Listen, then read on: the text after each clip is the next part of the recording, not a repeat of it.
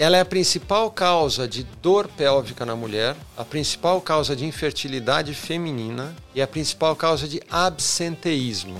O que, que seria absenteísmo? Ausência ao trabalho. A principal causa de que faz a mulher sair do trabalho é a endometriose. A endometriose é uma doença que acomete 10 a 15% das mulheres em idade reprodutiva. Isso são mais de 8 milhões de mulheres. Olá, seja bem-vindo ao Sem Atalhos, um podcast G4 Podcasts. Eu sou a Thay Dantas, sou sócia, diretora de marca e marketing de produto aqui do G4 Educação a evolução da escola de negócios. No Sem Atalhos, nós vamos apresentar para vocês as práticas, as ferramentas e as estratégias para você conseguir construir a sua vida de alta performance. Se você acompanha o Sem Atalhos, já deu para perceber que não há caminho fácil quando a gente escolhe viver uma vida de alta performance. Quero fazer uma pergunta rápida aqui para você. Que nota você dá para o seu time?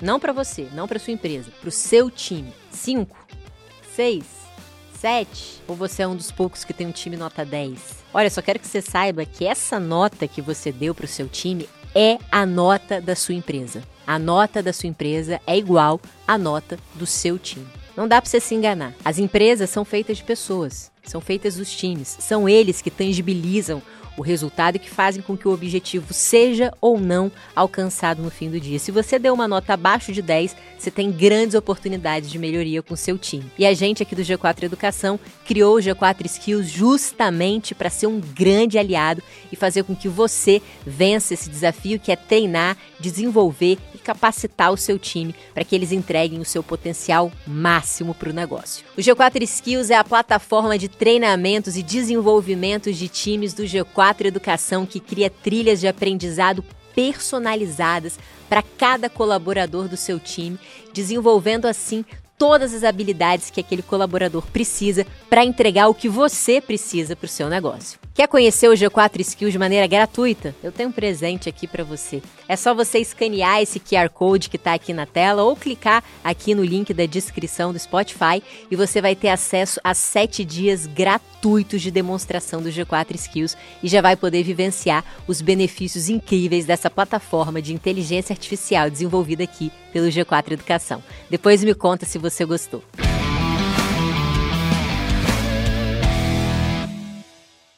No episódio de hoje, nós vamos falar sobre a saúde da mulher com o Dr. Maurício Abraão.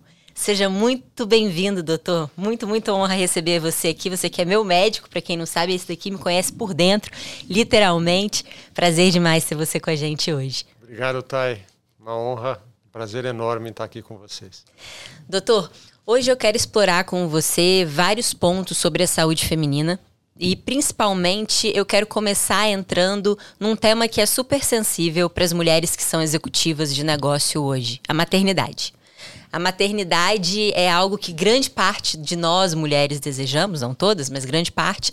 E aí a gente tem isso na nossa cabeça, mas no mundo moderno, a gente tão dentro do, do, nosso dia a dia de trabalho, tão focado, muitas vezes a gente vai deixando para frente, né? Vai empurrando com a barriga. E recentemente eu vi a Jennifer Aniston falando sobre o fato dela já ter 40 anos, ela ter demorado é, a iniciar esse processo e ela, uma mulher super famosa, com uma condição financeira incrível, não tem conseguido fazer com que esse processo aconteça, não tem conseguido engravidar de fato. E eu vejo esse sendo um dilema de muitas mulheres. Você, como atuante nisso, o que, que você recomenda? Até que idade a gente pode iniciar um processo de, de coleta de óvulos, de congelamento de óvulos, ou eventualmente até de uma é, inseminação artificial? Você sabia, Thay, que isso tem tudo a ver com a alta performance? Ah, é? Vamos, vamos desenvolver esse tema, mas Deixa eu fazer um, uma, uma, um históricozinho do que, que acontece com o ovário de uma mulher em geral. A mulher nasce normalmente com 1 a 2 milhões dos, de folículos primordiais. O que, que são os folículos primordiais? São os pré-folículos, são os folículos que podem potencialmente gerar óvulos. Se ela nasce com 1 a 2 milhões, esse número cai para 400 a 500 mil durante a, na primeira menstruação. Então, uhum. Então existe uma diminuição progressiva. E esse número cai para 10 mil na menopausa, que é a última menstruação. Então a gente percebe que existe um gráfico onde existe uma diminuição progressiva desse número de folículos primordiais e que essa diminuição ela, ela tem nesse gráfico uma diminuição mais intensa após os 35 anos. Uhum. Cada ciclo menstrual, 10 a 15 folículos primordiais são recrutados para que um se torne dominante. Então, o que, que acontece? Hoje em dia, existe um perfil característico de, da mulher moderna que engravida cada vez mais tarde, uhum. que cuida das questões profissionais, enfim, e é, isso acaba retardando esse processo. Uhum. Então, se a gente falar do ponto de vista prático, é, isso classicamente nos livros médicos a gente vai ler que depois dos 35 anos é um ponto de atenção. Só que não é aí que a gente tem que começar a pensar. Eu defendo a ideia que depois dos 30 anos, aquela mulher que ainda não tem parceiro, não tem, não vislumbra é, a, a, gravidez nos próximos é, anos, ela comece a pensar nisso. E tem uma forma da gente avaliar isso, que é avaliar a reserva ovariana. Uhum. Que tem formas diferentes da gente avaliar isso.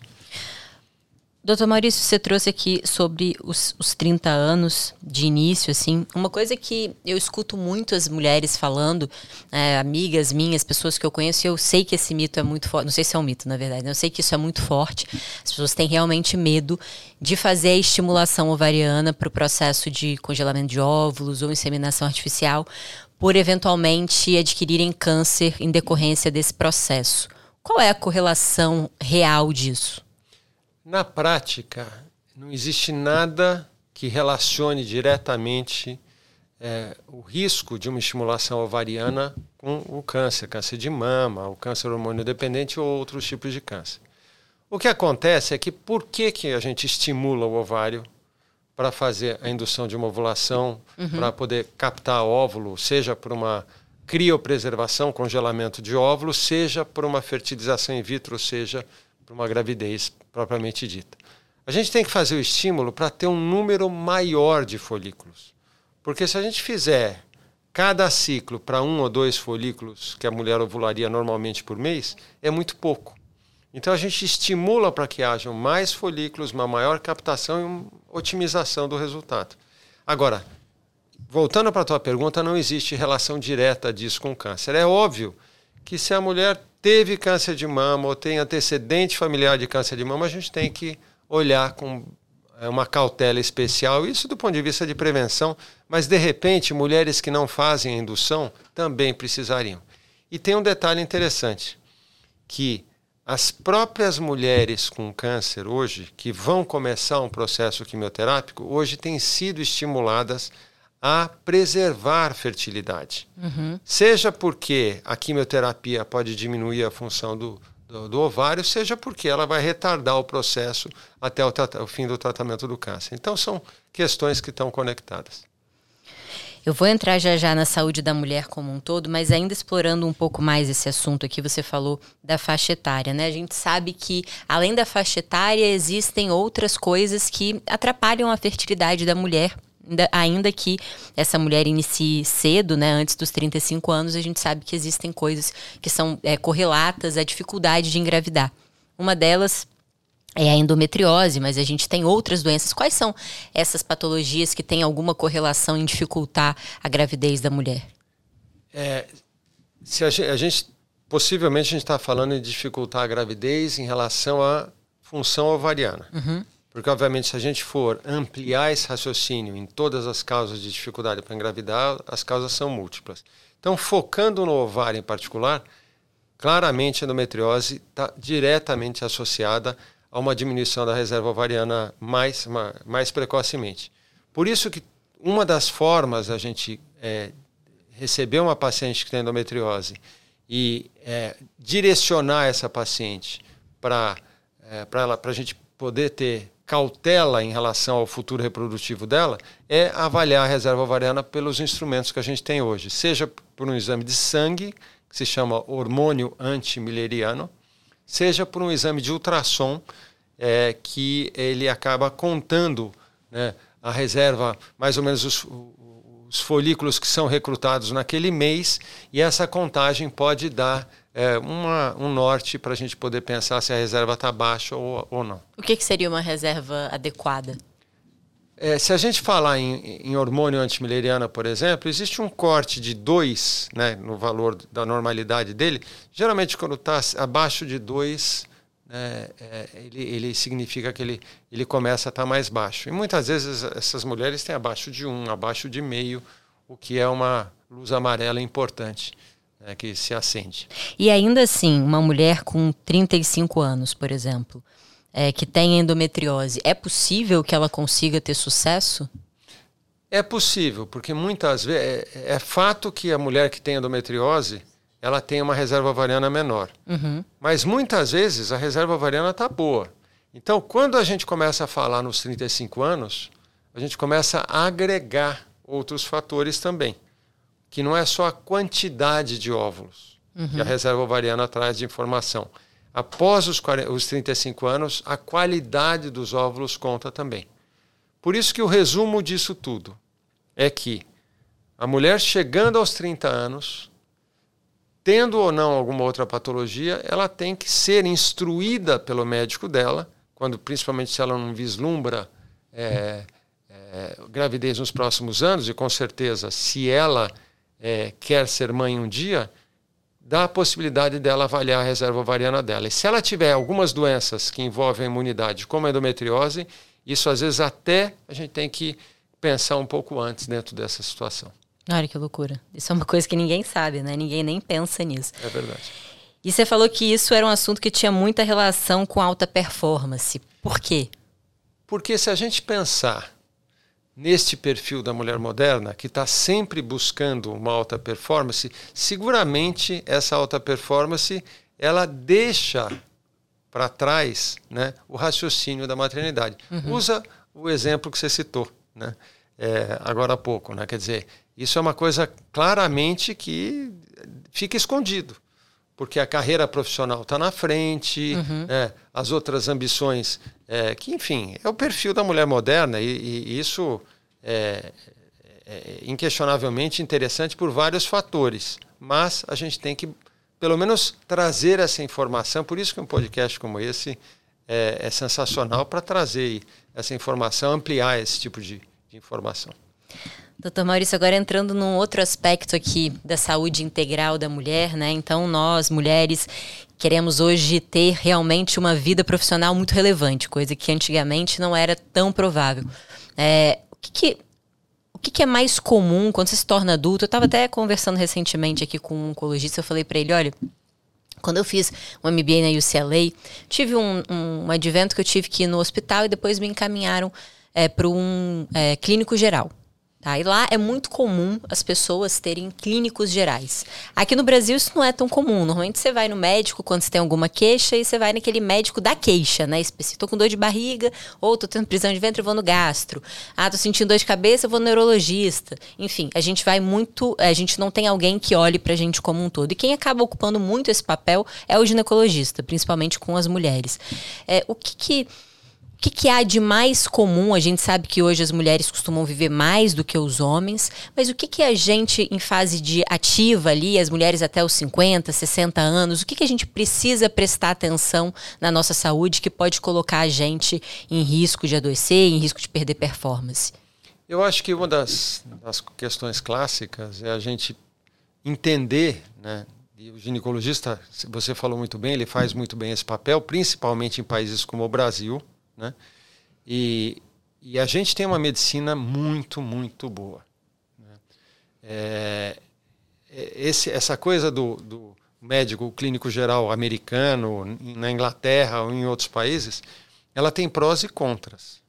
Hum. Ela tem um pró que dá uma equalizada no, no atendimento para as várias faixas é, sociais das pacientes. Uhum. Mas tem um contra que, às vezes, o tal GP, que é o que eles chamam de, de General Practitioner, ele, ele tem um, é, uma, um acesso menor a questões específicas, como, por exemplo, a endometriose que a gente está citando. Sim. Então, le, trazendo para a nossa realidade, o que a mulher tem que, e acaba usando da consulta para o ginecologista, é que nas diversas fases da vida ela tem que estar tá olhando para essas questões inteiras.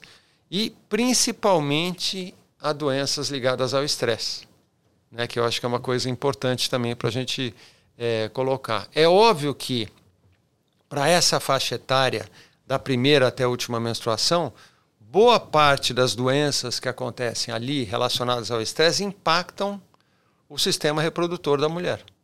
Ele pode impactar de diversas formas, desde um, um aumento de, um, de uma candidíase vaginal, por exemplo, né? ele pode impactar com o crescimento de, de, de doenças hormônio dependentes, de miomas, alguma coisa assim. E tudo por quê? Porque geralmente um pico de adrenalina pode gerar um pico de estrogênio. Hum. E tudo que é sensível ao pico de estrogênio, ele tende a responder com isso. E, obviamente, a endometriose é uma das doenças que claramente respondem como tal.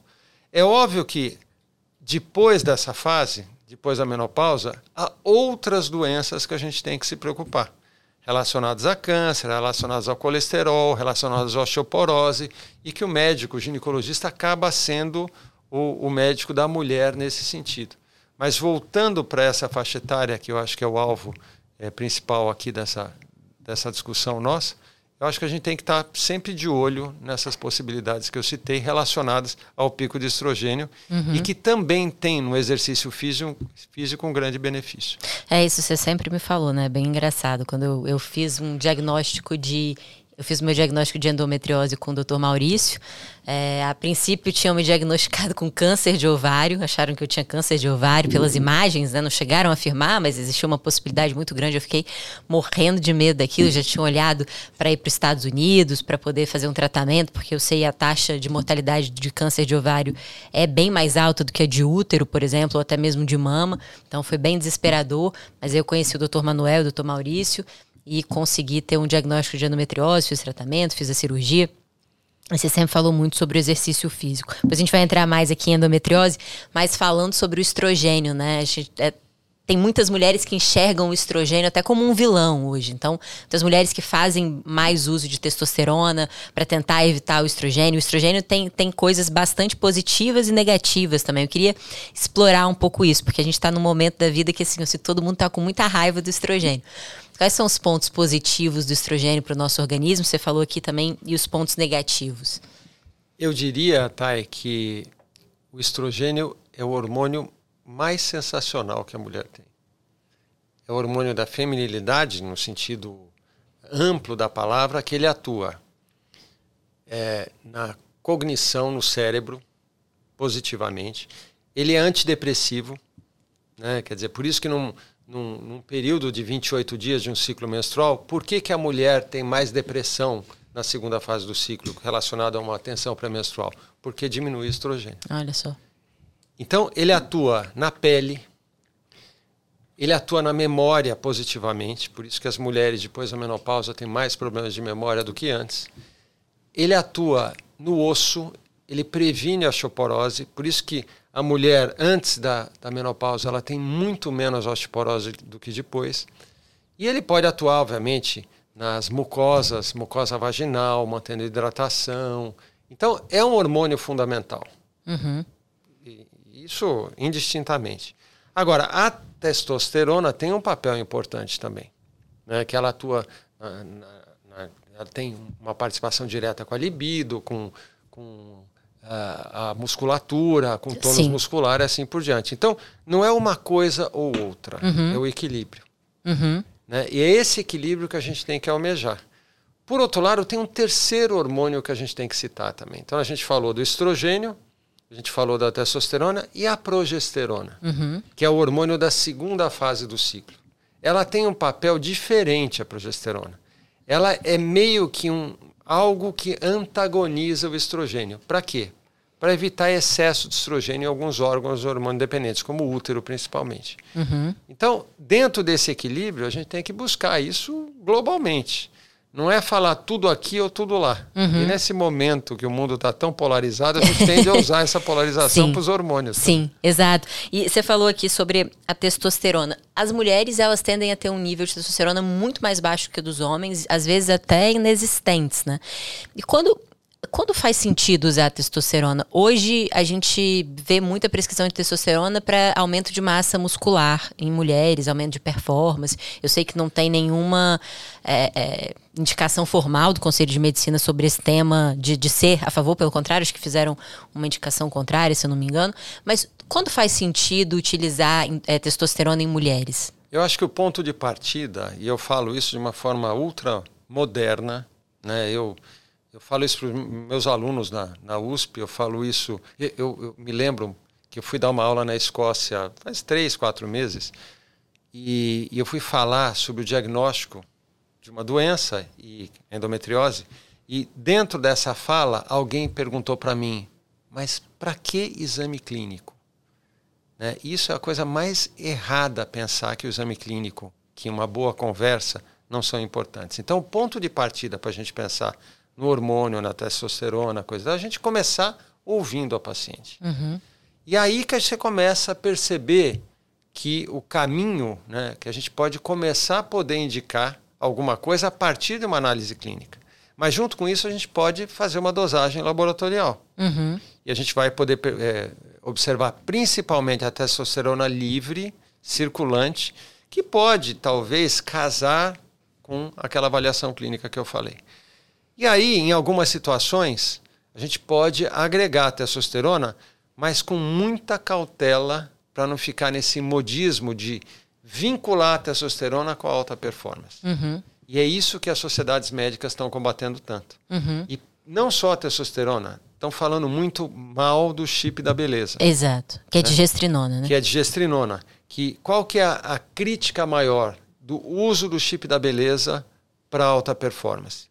Que ele pode ter é, alguns benefícios para algumas pacientes, uhum. para outras não ter benefícios, mas, sobretudo, os riscos não estão bem avaliados, principalmente na forma de implante, uhum. que você coloca lá, deixa lá por um intervalo seis meses, um ano, né?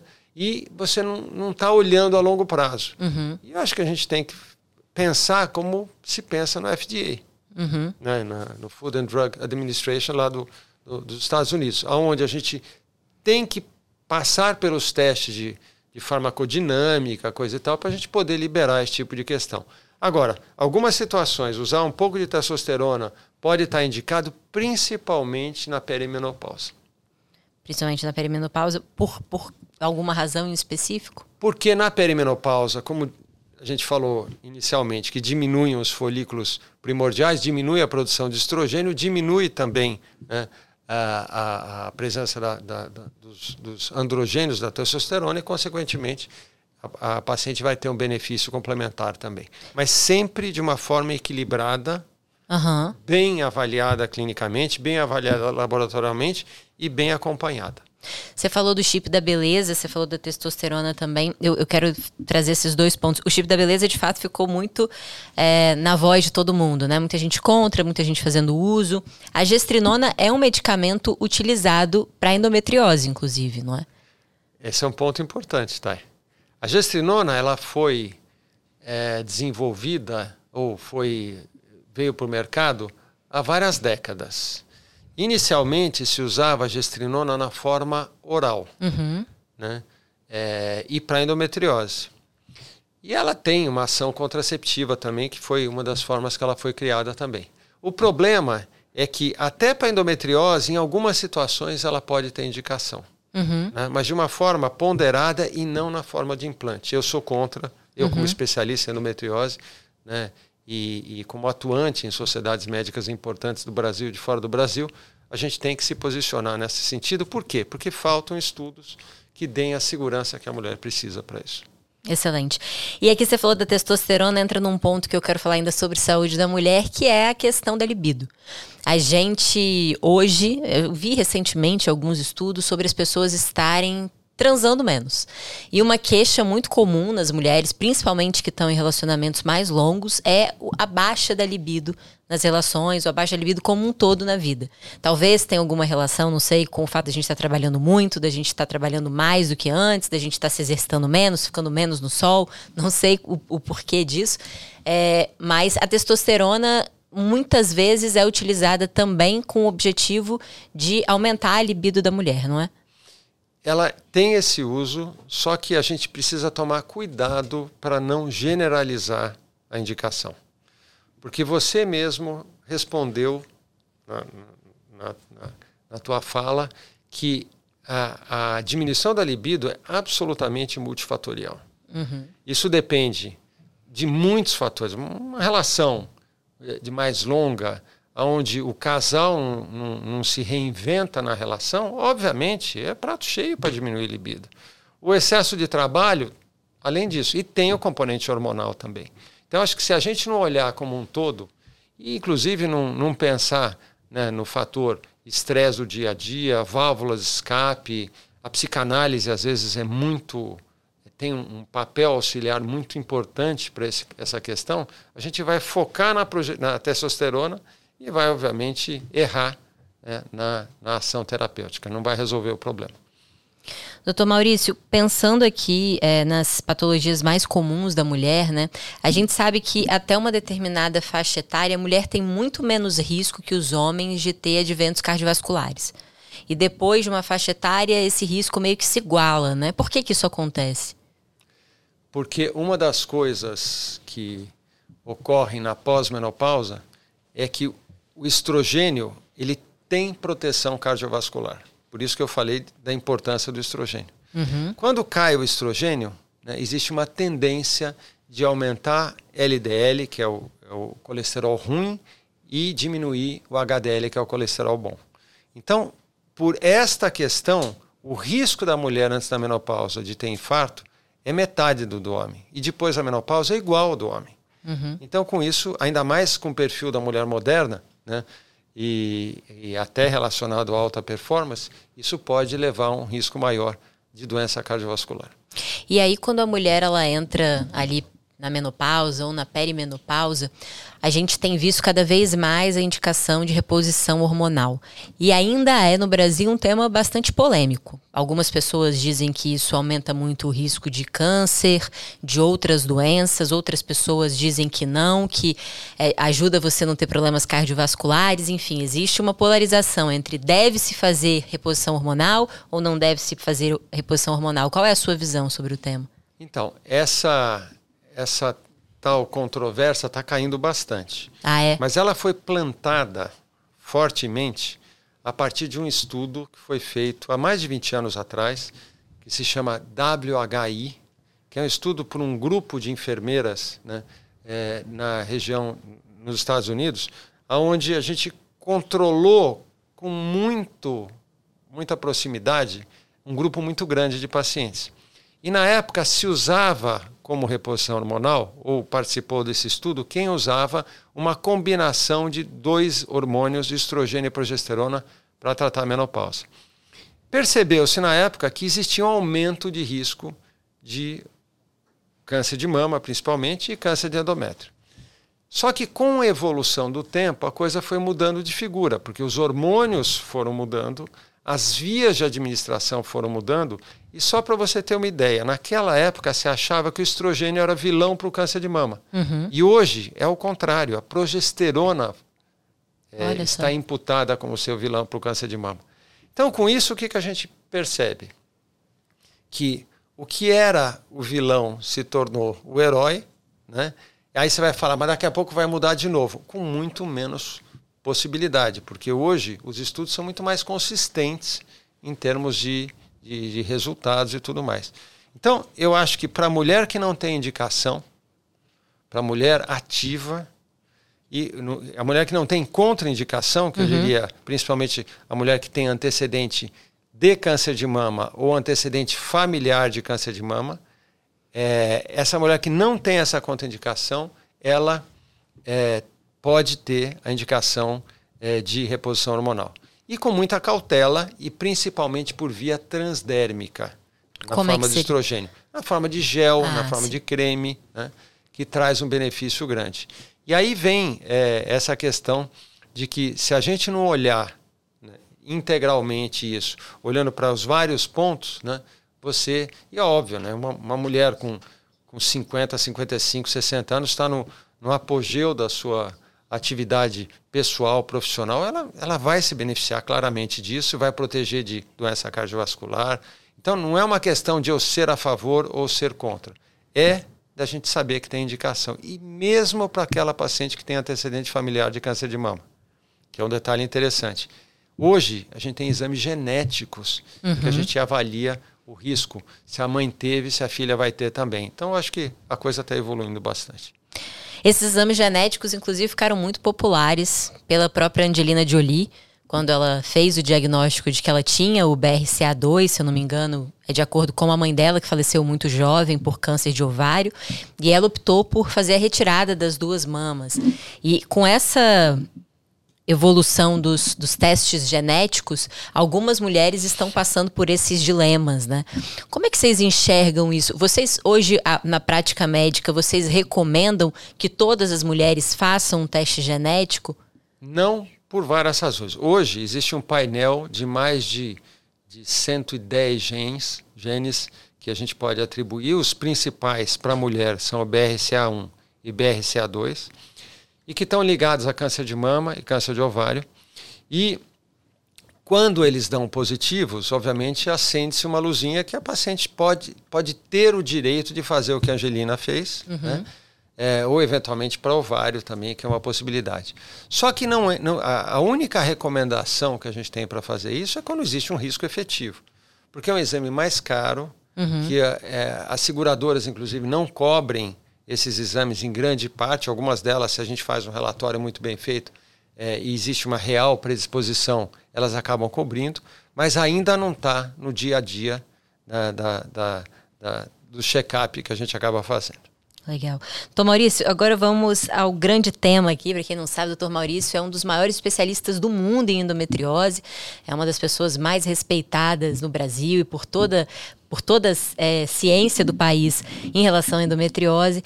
Ele que me operou, também operou a Anitta, olha só, ficou famoso operando a Anitta, já mentira, já era bastante famoso. A Anitta também foi operada por você. A endometriose ainda é uma doença com um diagnóstico muito difícil, né? Eu estava falando aqui o meu relato, eu descobri a minha endometriose de um jeito completamente louco, porque eu sempre tive muita cólica, e eu achava que eu era uma fresca, assim, pensava, putz, eu sou muito chata, eu sou uma fresca, tenho cólica igual todo mundo, só que eu desmaio de cólica, eu, tipo, fico com anemia, eu sangro pra... Gente, eu sou uma fresca, eu sou uma mulher chata que eu não conseguia ir pra escola. No dia que eu ficava menstruada, no primeiro dia, eu não ia pra escola porque eu não conseguia. E eu ficava assim, gente, todo mundo fica menstruado e eu não consigo. Aí, na época, não era muito falado sobre endometriose, eventualmente uma ou outra pessoa comentava que, que existia essa doença, e eu lembro que eu cheguei a fazer... É, ultrassom transvaginal, fiz algumas coisas e sim que eu não tinha nada, que eu era perfeitamente normal. E aí eu tava fazendo um check-up no Einstein, e aí eu tinha um endometrioma muito grande, muito expressivo, ali na transvaginal. Até eu me lembro que a médica que estava fazendo o exame ficou assustada. Ela uh, pareceu assustada. Falei assim, ai meu Deus, achou alguma coisa séria. Ela, Nossa, eu achei um. Eu não sei o que que é, mas tem algo muito grande que não me parece um cisto e tal. Enfim, e aí me encaminharam para fazer o CA 125. Eu perguntei para a ginecologista que estava por lá, eu falei, não, mas o que, que isso quer dizer? Não, a gente tem que avaliar se eventualmente não é câncer, mas se o CA125 vir baixo, significa que a gente tem essa possibilidade descartada e provavelmente é um cisto muito grande, a gente vai precisar avaliar. E aí eu fiz o CA125 e fiquei morrendo de medo, porque veio super alto, veio 200 e tanto, tipo assim, veio um negócio enorme. Falei assim, não, meu Deus, tô com câncer, aí Bom, meu tio me, me falou para ir no oncologista, eu fui no oncologista. Aí uma amiga minha que estava fazendo, estava na medicina na USP na época, fazendo residência, falou assim: amiga, eu acho que é uma endometriose. Eu, isso não tem cara de ser câncer. Vai ser, se for câncer, vai ser uma coisa muito surpreendente para mim. Mas está todo mundo dizendo que pode ser câncer, que eu tenho que operar, tirar meu ovário. E eu já ia para esse processo de retirar de ovário. Até que eu encontrei vocês, vocês fizeram outro tipo de ultrassom transvaginal. E aí a gente identificou, né, com preparo intestinal, identificou que era endometriose, que já estava bastante avançada e, e era recomendado a cirurgia. Mas por que, que ainda é tão difícil detectar endometriose? No Brasil como um todo, tá? Não estou falando especificamente aqui de São Paulo, para quem como eu tive a oportunidade de encontrar o senhor, mas no geral ainda é muito difícil. Você já ouviu falar em gaslighting? Sim. Então, esse é um ponto. Gaslighting, que é quando é, a gente pode aplicar esse termo para várias questões, mas uma das questões que a gente aplica é quando a paciente não é ouvida pelo médico. Então, por que, que eu estou falando isso? Você comentou uma coisa interessante, que na adolescência você tinha cólicas incapacitantes. Uhum.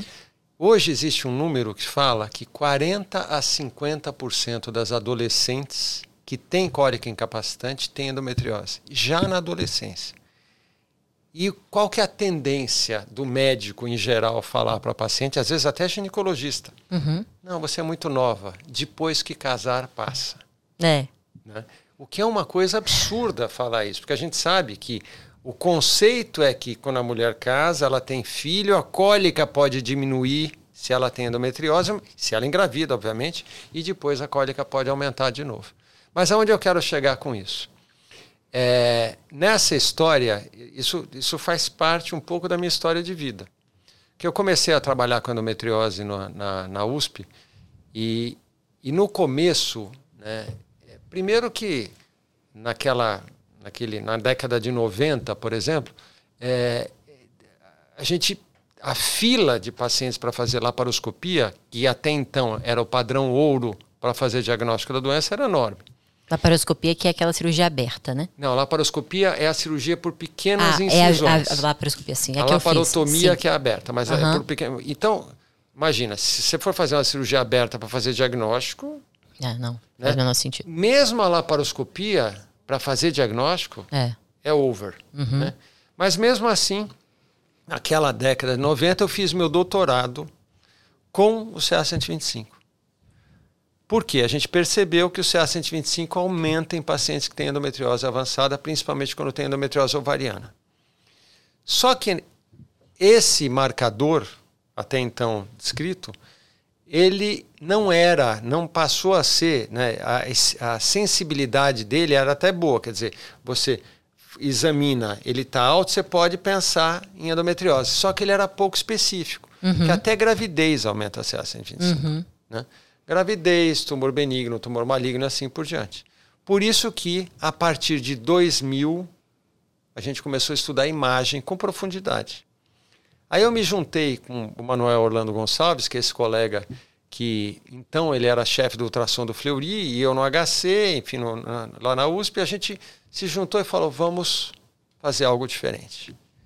Eu vou te trazer para o centro cirúrgico, falei para ele, e eu vou na sala de ultrassom para você entender o que eu quero e eu entender como você pode me trazer essa informação. Que legal. E a gente desenvolveu um protocolo que é um protocolo específico para fazer endometriose, para fazer diagnóstico, que é um ultrassom com preparo intestinal simples, uhum. que é um laxante na véspera, no dia, coisa e tal. E aonde o profissional treinado e capacitado para isso, um exame que é um pouco mais longo, ele consegue fazer um ultrassom transvaginal principalmente e enxergar muito melhor os órgãos pélvicos aonde a endometriose pode acontecer. Lembrando que endometriose é quando o tecido de dentro do útero se implanta fora do útero. Né? E aí ele pode se implantar nos ovários, no, na, pode se implantar no intestino, na bexiga, assim por diante. Então, com isso, a gente publicou os primeiros estudos em 2007, uhum. ou seja, 15 anos atrás. E no começo todo mundo estranhou. Eu lembro que eu fui dar uma aula num congresso na Argentina e tinha um médico da Bélgica que era muito famoso, né? É, ele falou pro, pro vizinho dele, né, que estava sentado assistindo minha aula, e o outro pessoa que estava sentado do lado dele, curiosamente, era um, um colega que trabalhava comigo. Ele falou: esse cara está mentindo. Por quê? Porque eu estava trazendo uma coisa muito nova, muito nova, que é poder enxergar pelo ultrassom. A gente acabou expandindo isso. Tudo para chegar no comentário que você fez por que, que no Brasil o diagnóstico é tão difícil? Não. Hoje, no Brasil, o diagnóstico é muito mais fácil do que no mundo inteiro. É mesmo? Só que, ainda assim, não é simples, do ponto de vista de saúde pública, você expandir esse conceito. É por isso que eu estou muito envolvido em expandir isso em termos de saúde pública. A gente está trabalhando junto com o Ministério, a gente está trabalhando junto com o programa né, junto com a Beneficência Portuguesa, que chama PROAD. O que, que é o PROAD? É um programa onde existe uma parceria público-privada do governo com, com um hospital filantrópico, que é a Beneficência Portuguesa, onde a gente está treinando mais e mais profissionais do SUS para diagnosticar e tratar a doença. Só que isso não é tão rápido assim. Endometriose é uma doença que acomete 10 a 15% das mulheres em idade reprodutiva. Isso são mais de 8 milhões de mulheres. Nossa. Agora, se você for nos Estados Unidos e falar, faz um ultrassom para endometriose, não tem. Porque lá, é, quem faz ultrassom é a técnica. Uhum. O radiologista supervisiona. E se a técnica faz ultrassom, muitas vezes, né, ela acaba não sendo treinada, enfim, como a gente acabou fazendo aqui, expandiu para a Itália, para a Espanha, para a Austrália. A Austrália foi uma história sensacional. Foi o Brasil, então foram vocês que expandiram isso pelo foi, mundo. Foi o nosso time, né? Basicamente Legal. o Manuel, o grupo dele como radiologistas e a gente que tem um programa de treinamento que recebe gente do mundo inteiro, que eles ficam uma semana aqui, mas imersão nos exames de imagem e assistem cirurgias para entender o que, que a gente precisa de informação do radiologista. Explica um pouco para as pessoas que estão ouvindo a gente o que, que é, quais são os sintomas da endometriose e o que, que a endometriose causa no corpo da mulher. Quando esse tecido que chama endométrio se implanta fora do útero, né, fora do útero significa é, esses locais que eu falei, ovário, é, tecido que reveste a cavidade abdominal, é, intestino, bexiga. Quando ele chega lá, o que, que ele faz? Ele pode causar dor, e pode causar dificuldade para engravidar. Uhum. Ela é a principal causa de dor pélvica na mulher, a principal causa de infertilidade feminina e a principal causa de absenteísmo. O que, que seria absenteísmo? Ausência ao trabalho. Ah. A principal causa de que faz a mulher sair do trabalho é a endometriose. Então, com isso, quais são os sintomas? São chamados seis Ds. Desmenorreia, que é cólica menstrual dispareunia, que é dor na relação sexual lá no fundo, dor entre as menstruações, dor para evacuar na menstruação, dor para urinar na menstruação e dificuldade para engravidar. E junto com isso tem alguns outros sintomas que podem acontecer. Por exemplo, dor no ombro direito na menstruação. Isso às vezes acontece, é sinal de endometriose no diafragma. Uhum. Ou às vezes até dor na face posterior da perna, algum sintoma específico que pode é, refletir endometriose comprometendo o nervo. Enfim, na ser... face, na, atrás da perna? Atrás da perna, de uma, de duas. Geralmente, quando é unilateral, isso chama mais atenção, principalmente quando for na menstruação. E a endometriose, ela pode acontecer, como você falou, em diversos órgãos do corpo, né? E quando ela, ela vai para essas regiões do corpo, isso causa algum malefício para essa região? Porque endometriose intestinal, por exemplo, é bastante prevalente, né? O que, que é, o que, que isso causa de fato ali naquela região? Então, a endometriose profunda, na nossa experiência, é, corresponde a 40% dessas pacientes que vêm para tratamento. É bastante. É bastante. A profunda que tem intestino é metade. 20% de todas as endometrioses, que é metade dos tais 40%. O que, que isso pode fazer com o intestino? Alteração da função, dor para evacuar na menstruação, que é um dos, dos seis Ds. Né? E, obviamente, isso faz parte de um conjunto de, de fenômenos inflamatórios, porque uh, o tecido que está fora de lugar, quando menstrua, ele quer menstruar, ele inflama. Uhum. Né? Não é infecção, inflama. Uhum. Inflama gerador. Uhum. E isso faz com que uh, haja um grande malefício. E às vezes, em casos extremos, pode até ocluir o intestino, fechar o ureter né, e trazer transtornos mais sérios. Então, eu fui fazer endometriose, trabalhar com endometriose, por uma razão. Qual foi? Não sei se eu te contei isso. Não.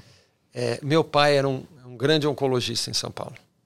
Meu pai faleceu em 2008 era diretor do Hospital do Câncer e, e eu aprendi medicina com ele, né? Ele era muito querido, muito próximo. Eu grudava nele, e, né?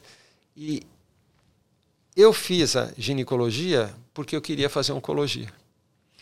E aí, naquele momento que eu acabei a residência, eu olhei para uma avenida não trafegada, que era uma doença chamada endometriose. Que às vezes né, invadindo o órgão se comportava como câncer e ninguém sabia nada da doença. Uhum. Então a gente começou a estudar a fundo isso. Né? Eu lembro até de eu, de eu pedir para o professor da, da USP na época, que era o professor Pinotti, para montar um setor de endometriose lá na, no, no, hospital. Ele falou: setor de endometriose? O quê? Foi um dos primeiros, talvez o primeiro setor de endometriose no mundo Olha dedicado só. à doença dentro de uma instituição do tamanho do HC, que é da maior faculdade da América Latina, né, que é a Faculdade de Medicina da USP. Sensacional. Doutor, o que, que hoje existe de tratamento para endometriose? Quais são os tratamentos possíveis? infelizmente, Thay, é, o tratamento pode ser clínico ou cirúrgico. Uhum. O tratamento clínico, ele basicamente é tratamento de dor, não é tratamento da doença em si. Porque você dá analgésico, anti-inflamatório ou você pode dar hormônio.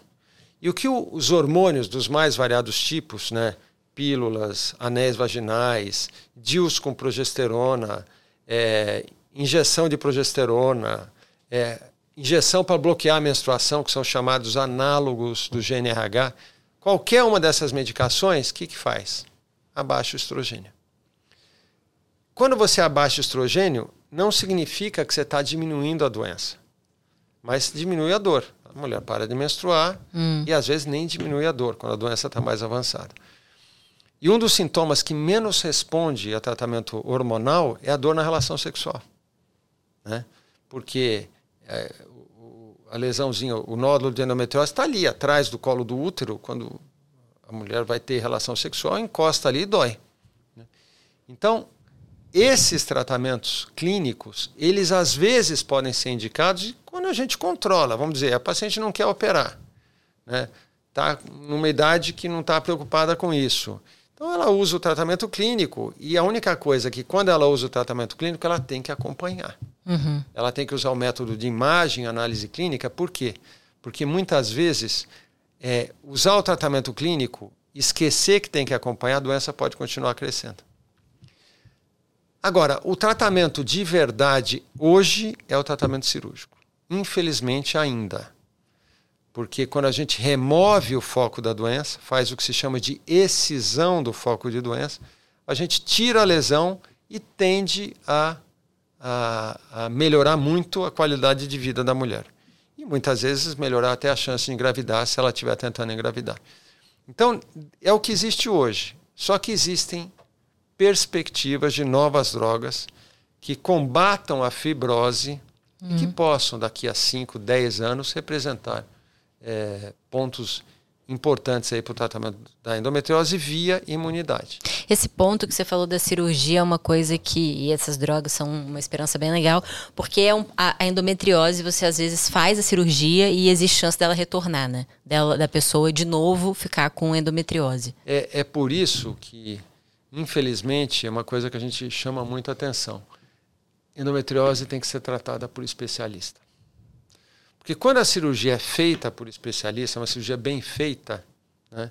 Por quê? Você olha antes com um exame de imagem, você olha antes com uma avaliação clínica, você sabe o que tem que ser feito, e aí você trata cirurgicamente. É uma cirurgia minimamente invasiva, uhum. a gente faz por laparoscopia, que são aquelas pequenas incisões. E quando você faz isso, o que, que acontece? Você remove os focos e, na minha experiência, no meu time, a chance da paciente ser reoperada é de menos de 10%. Agora, se você tira só a ponta do iceberg, aí sim a doença fica uhum. e ela pode ser reoperada. Uhum. Só que aí não é recidiva, é persistência. Uhum.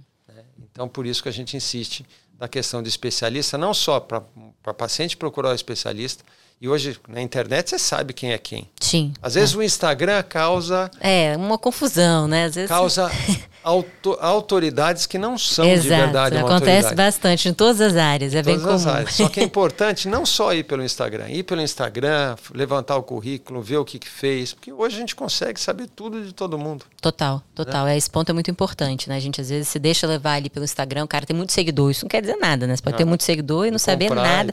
É, pode comprar e mesmo fazer um bom conteúdo ali, você pode ser um, um ótimo influenciador e um péssimo médico, Exatamente. um péssimo advogado. Então uma coisa não está correlacionada à outra. Eu sempre quando quando vou achar um médico, procurar um médico, eu sempre olho todo o currículo acadêmico dele, olho o Lattes, vejo as publicações, o que que falam dele. Porque, assim, cara, o que a gente tem de mais valioso no mundo é a nossa vida, a nossa você, saúde. Você sabe que eu pergunto muitas vezes para a primeira consulta que vem a mim, é, quem que indicou? Uhum.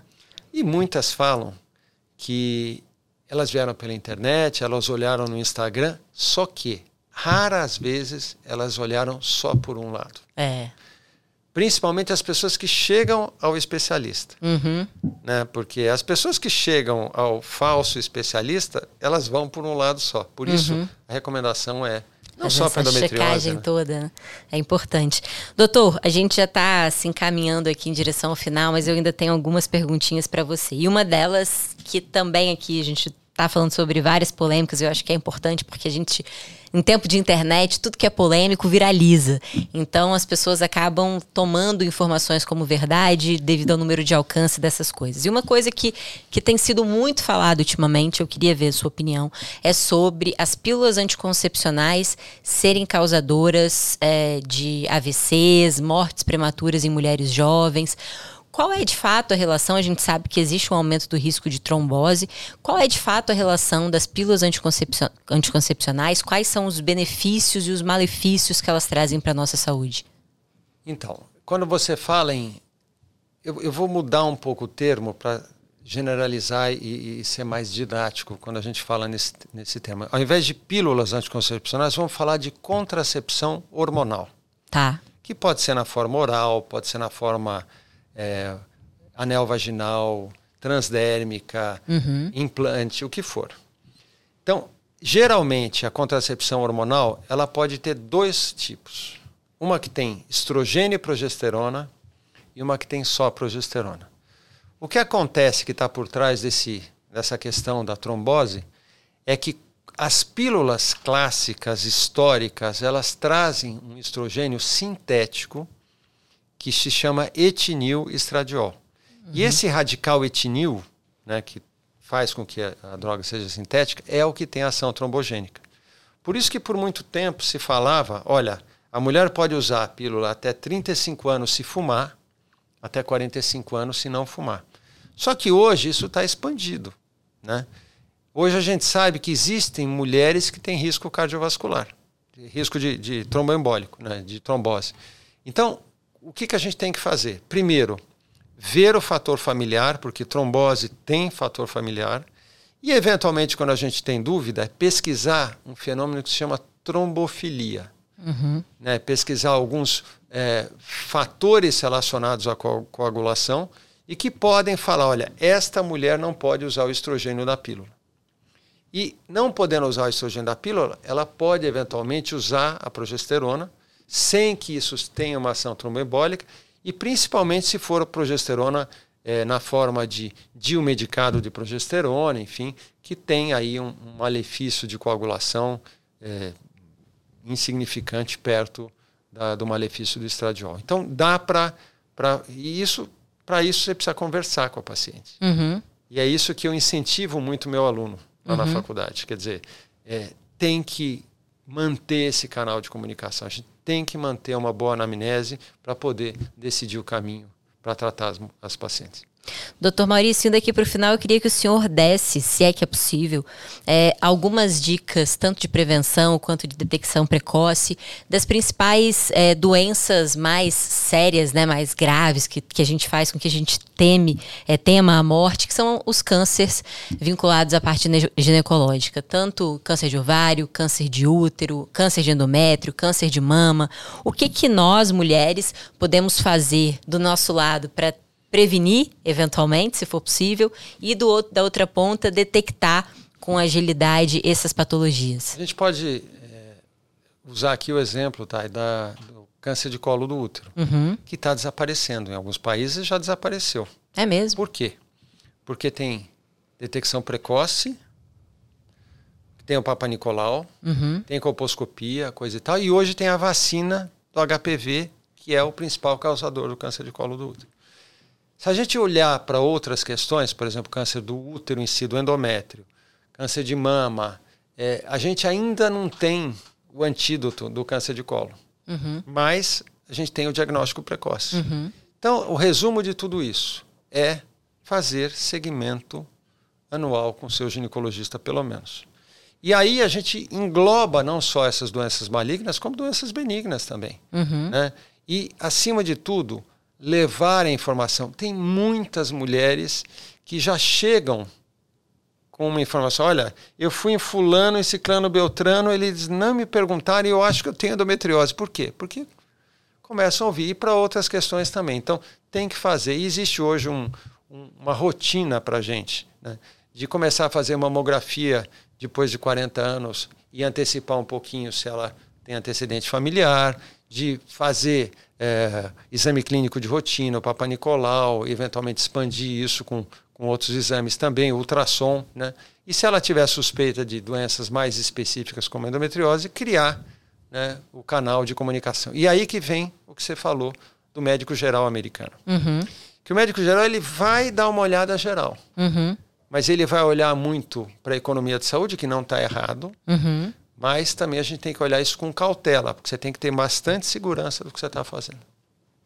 Excelente. Foi muito bom receber o senhor aqui. Dicas valiosas, muito conhecimento. Acho que principalmente aqui sobre endometriose, que é uma doença tão comum, veja só, 10 a 15% da população e que afeta tanto a qualidade de vida. Acho que você tem feito um excelente trabalho e espero que a gente contribua é, a levar a sua mensagem para mais mulheres, para pessoas que consigam se beneficiar desses tratamentos e ter uma qualidade de vida melhor. Foi excelente receber o senhor aqui. Antes da gente terminar, eu tenho um presente para você. Peraí. Que as nossas parceiras deixam pra gente aqui da Amazing U. Então tem, pode abrir se você quiser, tem vários chás aí para você degustar. Tem um livro também de presente, a nossa canequinha do Jô Soares, que é água, não é vinho que tem aqui dentro. E os chás também, então para você degustar com calma depois. Muito obrigado, Thay. Foi um prazer enorme estar aqui com você. Prazer foi nosso. Obrigado mesmo. Espero revê-lo outras vezes e não para operar novamente. Com certeza. muito bom, muito obrigada. Pessoal, encontro vocês na semana que vem. Foi um prazer. Até já. Ah! Não se esqueça, se você ainda não deu lá cinco estrelinhas pra gente, dê lá cinco estrelinhas, não custa nada, ajuda a gente a chegar em mais gente, faz a gente crescer. Também siga aqui o Dr. Maurício nas redes sociais. Qual é o seu arroba, Dr. Maurício? É, o Instagram é dr de doutor, dr Maurício Abrão, A-B-R-A-O. E acho que é o, é o, é o caminho para o resto. Ótimo. E lá o Dr. Maurício compartilha vários conhecimentos importantes. Ele aqui, que é um dos maiores especialistas do mundo em endometriose, professor da USP, médico. Você é coordenador do BP também, não é? Eu sou coordenador da ginecologia da Beneficência, da Portuguesa, Portuguesa, que é um serviço enorme. A gente faz bastante cirurgia avançada. Excelente. Bom, é isso, pessoal. Aguardo vocês na semana que vem. Muito obrigada.